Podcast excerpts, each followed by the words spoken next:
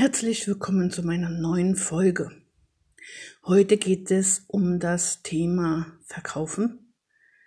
Immer verkaufen oder würde man manchmal das Ziel verfehlen, wenn man immer der Meinung ist, alles verkaufen zu müssen oder eben die eigenen Produkte verkaufen zu müssen. In vielen Blogs geht es ja auch immer um dieses erfolgreiche Verkaufen. Aber ich denke, also ich persönlich bin der Meinung, dass wenn man mit Menschen arbeitet oder mit Kindern arbeitet, dass man dann auch so einen Ehrenkodex hat, oder? Also es kann in meinen Augen nicht immer ums Verkaufen gehen. Wenn ich die Kongresse durchführe, dann kriege ich immer sehr, sehr viele E-Mails. Auch im, im, Moment kriege ich immer noch sehr viele E-Mails, obwohl der Kongress jetzt schon ähm, seit einer Woche vorbei ist. Ich will Ihnen mal eine E-Mail vorlesen. Die habe ich am 21. März 2021 bekommen. Guten Tag, Frau Omarov. Ich habe eben auf der LRS-Kongressseite vorbeigeschaut. Mein Sohn mit starker Körperbehinderung durch Sauerstoffmangel unter der Geburt lernt in der dritten Klasse. Er ist kognitiv altersentsprechend entwickelt und ist sehr gut in Deutsch und Englisch. In den anderen Fächern kommt er auch gut mit, natürlich mit den motorischen Einschränkungen. Allerdings hat er große Schwierigkeiten in Mathe, was meines Erachtens nach mehrere Gründe hat. Erstens, hat er in seiner motorischen Entwicklung die Vorübungen für Mathe wie Sammeln, Einfüllen, Ausschütteln etc. nicht machen können. Zweitens hat er in den ersten Schuljahren viel Druck verspürt und auch jetzt ist die Didaktik in seiner Schule, nach meinem Empfinden, für ihn nicht sehr förderlich. Sobald Mathe aufkommt, gerät er unter Stress und hat eine Blockade. Grundsätzlich versteht er alles, aber er braucht extrem viel Erklärung und Wiederholung. Und alles muss ohne Druck und Stress ablaufen. Auch ich muss da noch einiges lernen. Ich bin da nicht so geduldig. Da er sonst so intelligent ist und eine schnelle Auffassungsgabe hat, sind diese Mathe-Schwierigkeiten für mich eine Herausforderung. Daher bin ich immer dankbar, neue Methoden, Ansätze oder eine andere Didaktik zu lernen die ihm helfen kann, sowohl Freude an Mathe zu gewinnen, als auch es ihm wirklich näher zu bringen, dass er es versteht. Meinen Sie, Ihr Kongresspaket des zweiten LRS-Kongresses Mathematik-Rechenschwierigkeiten könnte mir ihm dabei helfen? Oder haben Sie weitere Tipps, wo ich Hilfe finden könnte? Ich möchte mir das Paket kaufen wenn Sie meinen, es bringt mich in den oben genannten Problemen einer Lösung näher. Wenn es aber nicht dazu passt, würde ich lieber etwas geeigneteres finden. Liebe Grüße. Wie würden Sie denn reagieren? Würden Sie Ja sagen, unbedingt verkaufen, wie es ein Verkaufsprofi raten würde? Ja, kaufen Sie, das ist toll, ähm, das hilft Ihnen bestimmt. Ich habe lange überlegt, ob ich ja schreiben sollte oder nicht und habe mich dann aber entschieden, ihr eine ganz andere Antwort zu schicken. Worum geht es denn da? Es geht um richtige Tipps, um richtige Hilfen, um auch dieses, ja, Anfassen, dieses Herantasten, Mengenverständnis, Körperwahrnehmung, all das. Natürlich hätte ich jetzt auch sagen können, ich würde ihrem Sohn gerne helfen, aber sie lebt ja nicht in meiner Heimatstadt, also in Paderborn, wo ich jetzt lebe, sondern es wäre Online-Training gewesen. Und da muss man einfach auch zugeben und begreifen, dass Online-Training nicht für jedes Kind gut geeignet ist.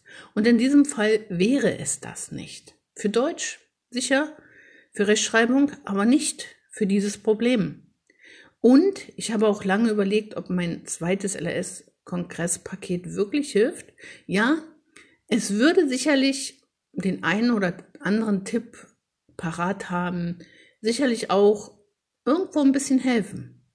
Aber eben ein bisschen.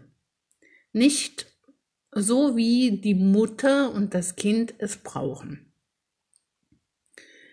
Aus diesem Grunde habe ich ihr Folgendes geschrieben. Guten Morgen. Ich denke, das Kongresspaket des zweiten LRS-Kongresses kann das nicht erfüllen, was Sie benötigen. Im Paket ist viel Theorie und ein paar Sachen wiederholen sich im vierten LRS-Kongress. Immer wieder mache ich auf die Rechenwege und die Grundlagen aufmerksam. Sie kennen allerdings die Ursachen, besser hätte ich es gar nicht beschreiben können. Was hilft Ihnen? Am besten wäre eine Hilfe von außen. Auf jeden Fall. Aber warum ich das selber nicht anbiete, habe ich ja gerade erklärt. Vielleicht auch ein Student, der zu Ihnen nach Hause kommt und sich die Zeit nimmt.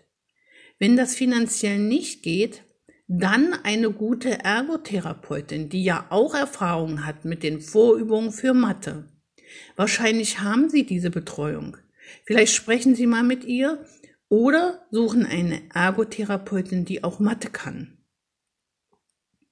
Eine weitere Hilfe sind Videos, die es jetzt immer mehr gibt. Da müssen Sie aber beachten, dass Sie Ihren Sohn damit nicht alleine lassen können. Diese Videos überspringen manchmal so kleine Schritte, die für die Lehrperson logisch sind, aber nicht für den Schüler. Das heißt, Sie müssen diese Videos immer gemeinsam schauen oder die Themen noch einmal durchgehen, um zu sehen, ob er es wirklich verstanden hat. Und natürlich brauchen Sie Geduld. Zusätzlich kann ich Ihnen und Ihrem Sohn nur empfehlen, sich Techniken der Entspannung zu suchen und auszuüben. Da gibt es viele verschiedene. Suchen Sie gemeinsam, damit Ihr Sohn für sich herausfinden kann, was für ihn das Beste ist.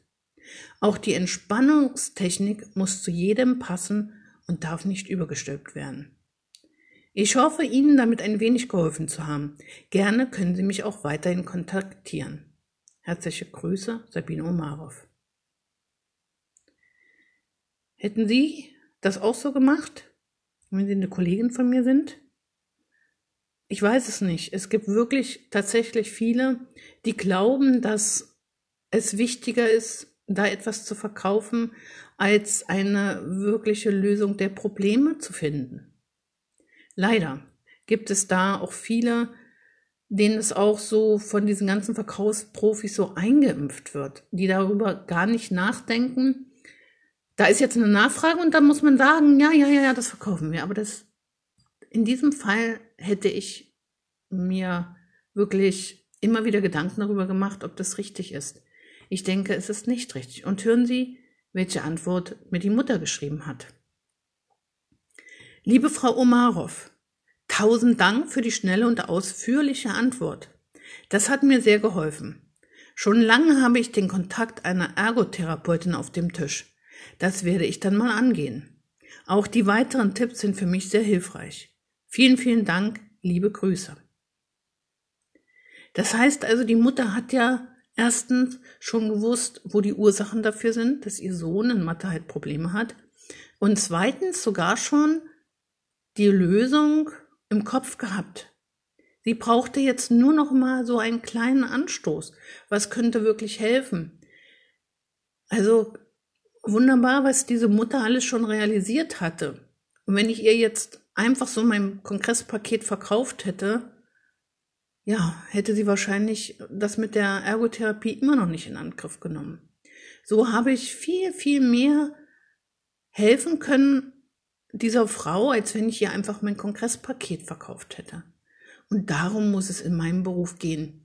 Wenn ich mit Kindern arbeite oder mit Betroffenen, die Schwierigkeiten in Mathe und, und oder Deutsch haben, und ich nur auf meine Verkaufszahlen gucke, dann bin ich, glaube in meinem Beruf nicht so wirklich richtig. Ja, so ein bisschen Helfersyndrom muss man dann auch schon haben. Und man muss immer abwägen, was ist jetzt das Richtige? Ist das, ist es jetzt das Richtige, dass ich das Paket verkaufe und damit wieder ein bisschen Geld drin habe im, im Portemonnaie? Oder helfe ich lieber dieser Frau, eine bessere Lösung zu finden, eine gute Lösung zu finden. Und diese Frau wird sicherlich das eher weiter erzählen und anderen erzählen, dass ich ihr geholfen habe und welchen Rat ich ihr gegeben habe. Ich denke, dass ich mir damit viel bessere Werbung mache und langfristig viel mehr verdiene, als wenn ich ihr gesagt hätte, kaufen Sie das Paket. Dieses eine einzige Paket. Sicherlich summiert sich das irgendwann. Aber dennoch, ich weiß, dass ich inzwischen sehr oft ähm, empfohlen werde, und das passiert bestimmt auch aus einem guten Grund und nicht, weil ich nur auf meine Verkaufszahlen schaue. Ich habe diesen Podcast, diese Serie so aufgenommen, um auch alle meine Kollegen mal daran zu erinnern, was ist eigentlich wichtig in unserem Beruf. Auch mal die Frage zu stellen, müssen wir einen Ehrenkodex haben? Ich denke schon. Also ich bin der Meinung, dass wir auch einen Ehrenkodex brauchen, dass es in erster Linie nicht um unsere Verkaufszahlen gehen kann, sondern in erster Linie geht es darum, diesen Betroffenen zu helfen. Ja, das ist meine Meinung und wenn Sie eine andere Meinung haben, können wir das auch gerne bei Facebook oder bei Instagram auch mal diskutieren. Herzliche Grüße.